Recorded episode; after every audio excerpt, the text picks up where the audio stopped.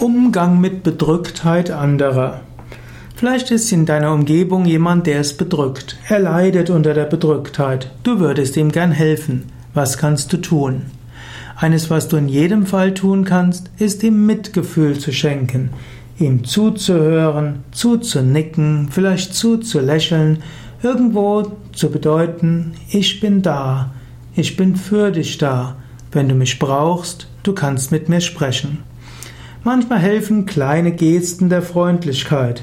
Ein Kräutertee bereiten, in manchen Kontexten eine kleine Schultermassage anbieten, eventuell einen Spaziergang mit dem anderen zu unternehmen, eventuell deine Hilfe anbieten. Einige Möglichkeiten. Manchmal musst du es einfach aushalten können, dass ein dir lieber Mensch bedrückt ist. Mancher muss es auch aushalten können, dass er nicht bereit ist, darüber zu sprechen. Zeige Mitgefühl und Liebe und sage, ich bin für dich da.